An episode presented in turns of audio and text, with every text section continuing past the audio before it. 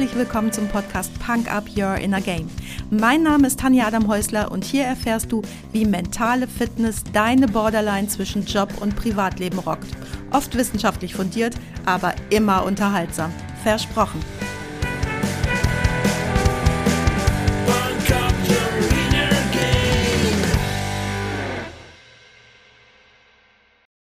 Outtakes, die eigene Meinung äußern. Gerne, aber nicht bei meinen Kindern. Oder nur manchmal. Da wir sind sehr alt. Nein, das meinst du nur immer. Ich trainiere mit dem Hund Stunde um Stunde. Äh, das schneiden wir raus, das ist geflunkert. Hey, hallo und herzlich willkommen. Schön, dass du mir heute wieder deine Zeit schenkst und mich mit in dein Ohr nimmst. Letzte Woche habe ich euch erzählt, dass ich zum Seminar mit meinem Mann Martin fahre, zu Robert Betz. Und das habe ich zum Anlass genommen, heute mit meinem Mann darüber zu reflektieren. Und du bist live dabei. Hallo Martin. Hallo Tanja. Wir waren am Sonntag beim Bezi. Beim Betsy eigentlich. Das Thema war das Geschenk in Krisen finden. Genau. So. Das war aber gar nicht so richtig Thema geworden an dem Tag. Nee, zu dem Thema ist er erst am Nachmittag kurz gekommen. Und er war ja von teilweise skurrilen Zuschauerfragen gefeuert. Ja, auch wenn wir an dem Tag im Seminar nicht wirklich zu dem Thema gekommen sind, aber stattdessen war Tenor des Tages, dass jeder sich sein Leben selbst schöpft oder kreiert.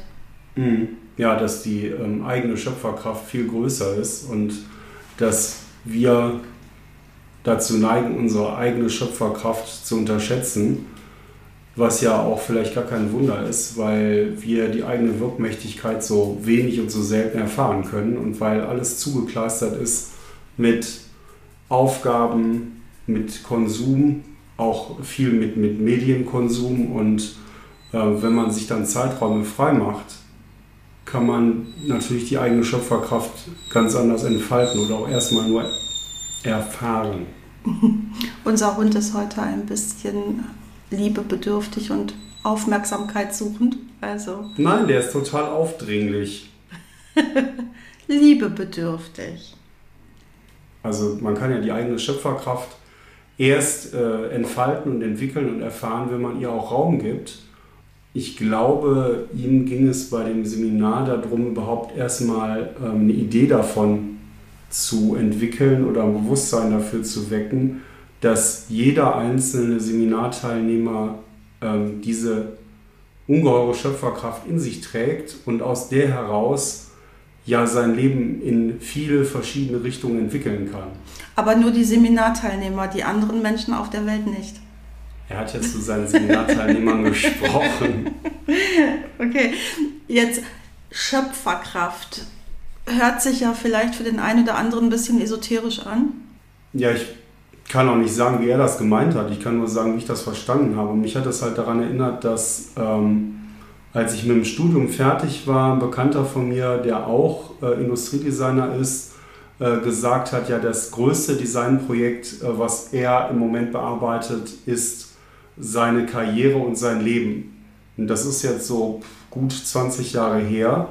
Äh, mich hat das damals ziemlich geschockt, dass ich da selber noch nicht dran gedacht hatte und auch geflasht, weil ähm, ich situativ die Möglichkeiten darin sehen konnte, was passiert, wenn man sein Leben wie ein ähm, Projekt betrachtet. Also wenn wir jetzt äh, geschäftliche Projekte uns anschauen, dann haben wir ja ganz viele Einflussgrößen und Einflussmöglichkeiten. Dann wissen wir ja, wo die Stellschrauben sind und was wir alles beeinflussen können. Und wir sind uns also wenn man den Job gelernt hat, ist man sich ziemlich sicher, dass man in einer gegebenen Zeitspanne ein gewünschtes Ergebnis erreichen kann.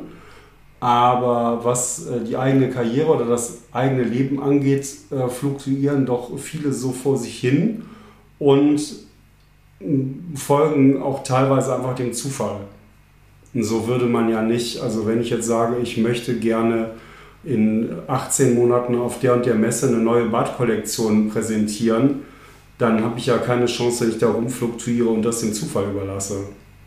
Mhm. Und was ich auch immer wieder höre, ist dieses, ich mache jetzt XY und es geht mir da nicht so schlecht, als dass ich wechseln würde.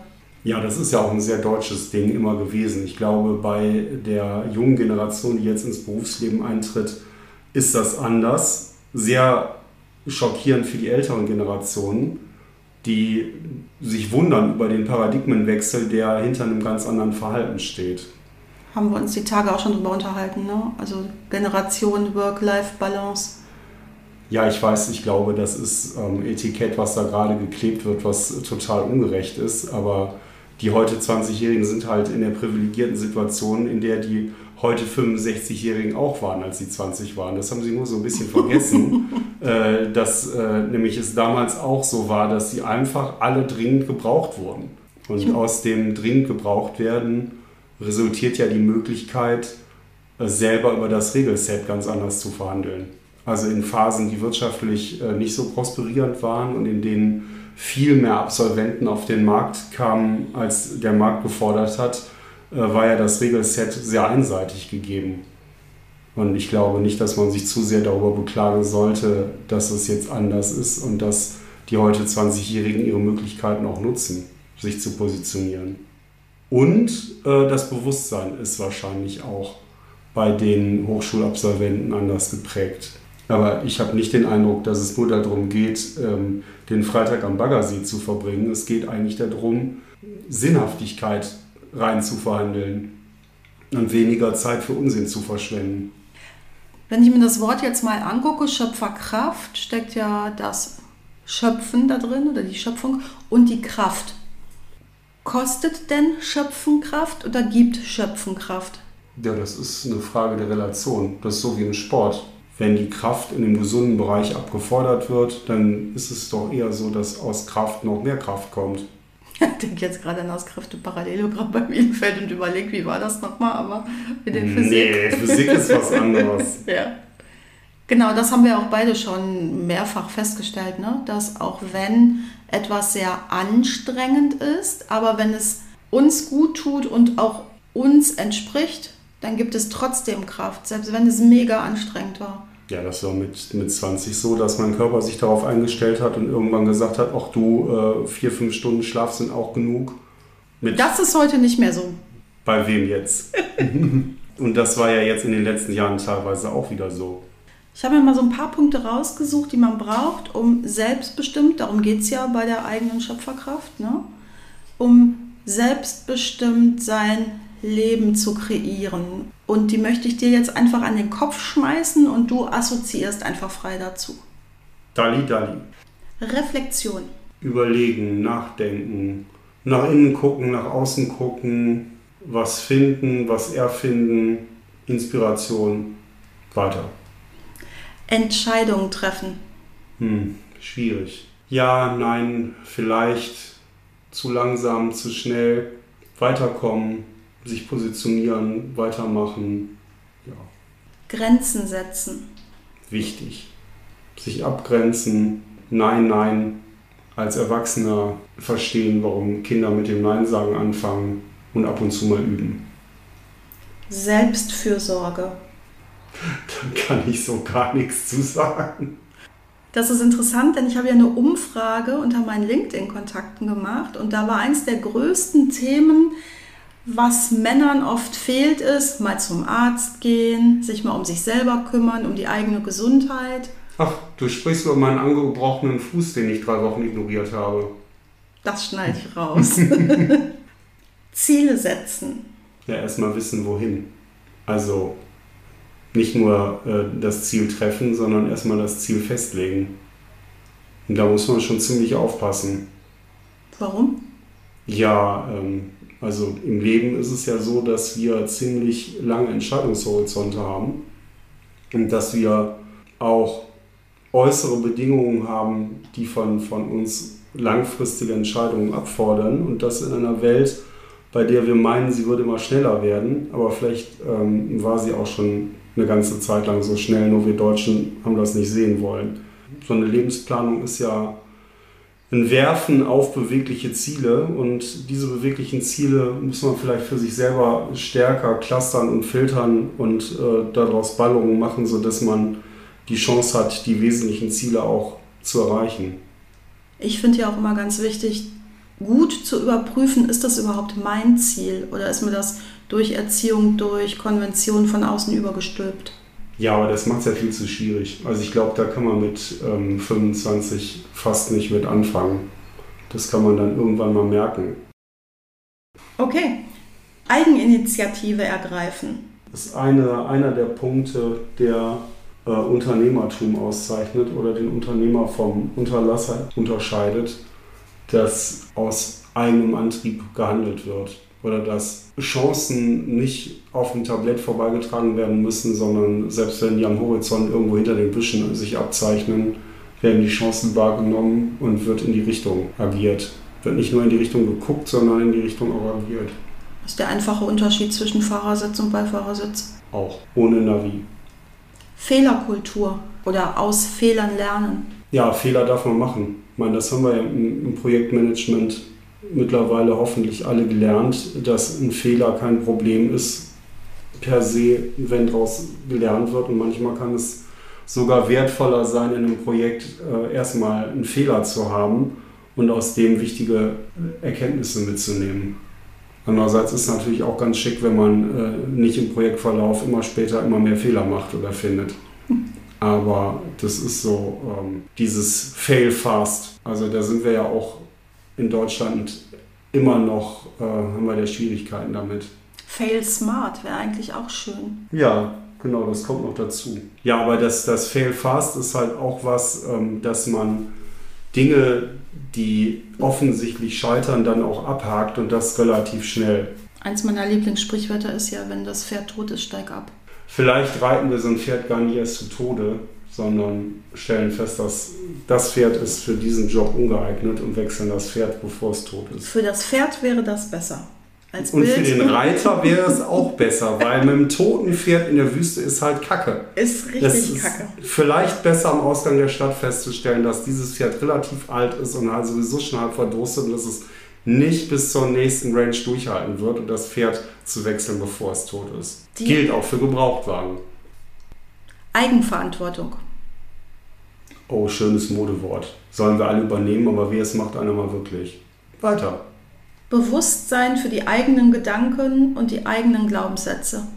Bei Gedanken finde ich immer wichtig, dass man sich bewusst macht, dass es nur Gedanken sind. Und die kann man verändern. Gedanken sind nicht unbedingt Realität. Ja, aber Gedanken sind ja oft auch die Vorstufe zu Realität. Also wenn man Sachen anders denkt, kann man sie dann ja auch anders machen. Umso gefährlicher, wenn ich glaube, dass meine Gedanken Realität sind und sie schon für bare Münze nehme und, und das dann meine umsetzen zu müssen. Ja, das ist eh schwierig, weil es ja die Realität gar nicht gibt. Genau. Das ist ziemlich vielschichtig. Demut. Eine wichtige Empfindung oder Emotion am Ende eines Tages, wenn die Dinge sich auf wundersame Weise wieder gefügt haben, so wie wir es hätten nicht planen können.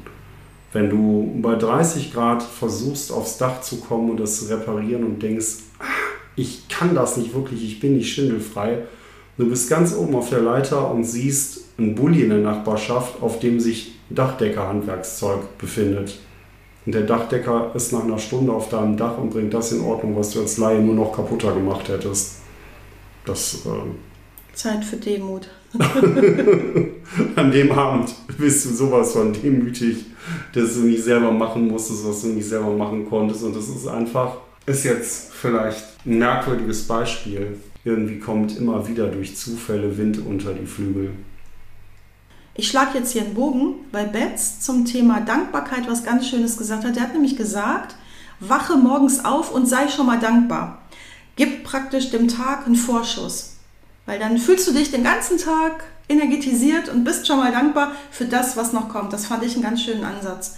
Wir lesen ja überall, führe ein Dankbarkeitsjournal, setz dich abends hin und schreibe auf, wofür du dankbar bist. Aber das direkt morgens zu machen und zu sagen, ich bin heute schon mal dankbar für all das Gute, was heute passiert, denn es werden gute Sachen passieren, fand ich einen ganz interessanten neuen Ansatz für mich.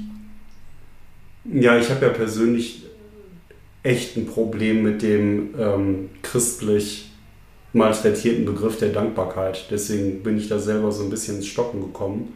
Und zusätzlich haben wir uns ja auch eine Routine gebaut, die uns dazu bringt, relativ früh am Tag rauszugehen an die frische Luft, ans Meer oder in den Wald und äh, die erste Morgensonne zu finden, was öfter möglich ist, als man das in Deutschland so meint.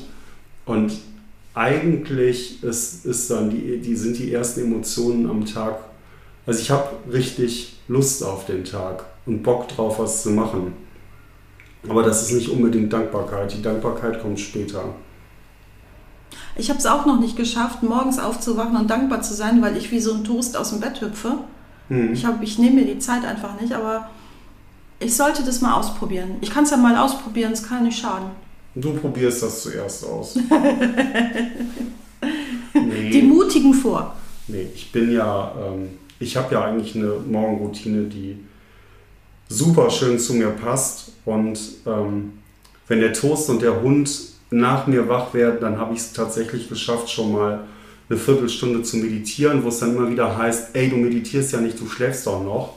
Äh, Kann man beim Meditieren aber, schnarchen aber wenn wahrscheinlich. Man, wenn man Bilder kommen lässt und Bilder wieder gehen lässt und Bilder wieder kommen lässt und Bilder entwickelt ähm, und sich in so eine Schwingung zum Tag bringt, dann ist es nicht unbedingt Schlafen. Ja. Jetzt ist ja das, womit wir zum Seminar gegangen sind, kaum passiert, nämlich das Geschenk in Krisen finden. Frage an dich, hättest du Lust, dass ich dazu eine Meditation mache? Ich bin gespannt drauf. Ich könnte für den nächsten Freitagsquickie eine Meditation mir überlegen, die das Geschenk in Krisen zum Thema hat. Mhm. Ich finde das auch eigentlich schade, dass sich das Thema am letzten Sonntag nicht so in diese Richtung entwickelt und entfaltet hat. Denn schnell reagiert man ja auf Probleme überzogen, krisenhaft, die nicht existenziell sind. Und ich weiß nicht, ob man in existenziellen Krisen noch ein Geschenk finden kann, aber in vielen krisenhaften Situationen, die wir erleben, können wir ja das, äh, da müssen wir vielleicht das Geschenk so ein bisschen auspacken und finden das auch nicht sofort und finden das erst später.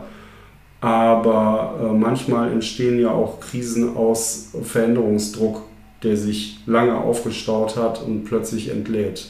Und dann entsteht was Neues und das ist ja meistens gut. Also aus meiner Erfahrung war es eigentlich immer gut. Ja, dann danke ich dir ganz herzlich dafür, dass du heute wieder mit im Podcast dabei bist. Ich finde das immer sehr bereichernd. Danke für die lieben Worte und danke für die Einladung. Und danke an den lieben Hund, der es dann doch geschafft hat, das zu tun, worum man ihn gebeten hat, nämlich leise zu sein. Für einen jungen, nervösen Jagdhund ist es ganz schön schwierig. Und dafür sind wir demütig oder dankbar. ich bin auf jeden Fall dankbar, dass ein guter Hundetrainer mit einem lieben Hund in der Lage ist, Fortschritte zu erreichen. Und ein kleiner Hund ist jetzt auch ganz dankbar, dass wir jetzt nochmal mit ihm rausgehen. Der Tag heute war wirklich richtig heiß. Jetzt kühlt so langsam ein bisschen ab, sodass wir jetzt eine schöne Hunderunde gehen können. Und weil wir uns aufgrund der Hitze heute alle ganz langsam bewegt und auch langsam gesprochen haben, packe ich was richtig Energiereiches auf die Punk-Up-Playlist bei Spotify und zwar Monde von Pasco. Vielleicht denkst du ja noch ein bisschen auf dem Thema Selbstwirksamkeit herum, hast den ein oder anderen Punkt aus unserem Gespräch heute für dich mitgenommen, wo du schon ganz gut dabei bist oder wo du vielleicht auch noch mal ein bisschen nachjustieren solltest. Und ja, wenn du Lust hast, mit mir darüber zu sprechen, dann melde dich gerne bei mir. Du weißt ja, wo du mich findest. Das war's auch schon für heute. Danke, dass du mich mitgenommen hast in deinen Kopf, dein Herz und dein Ohr. Du hast Lust bekommen auf ein Coaching mit mir hier an der wunderschönen Costa Blanca? Dann besuch mich doch auf meiner Website punkup.de. Die Website verlinke ich dir natürlich in den Show Notes, genau wie alle weiterführenden Infos zum Podcast. So, ich wünsche dir viel Sonne und denk immer daran, Punk Up Your Inner Game. Deine Tanja.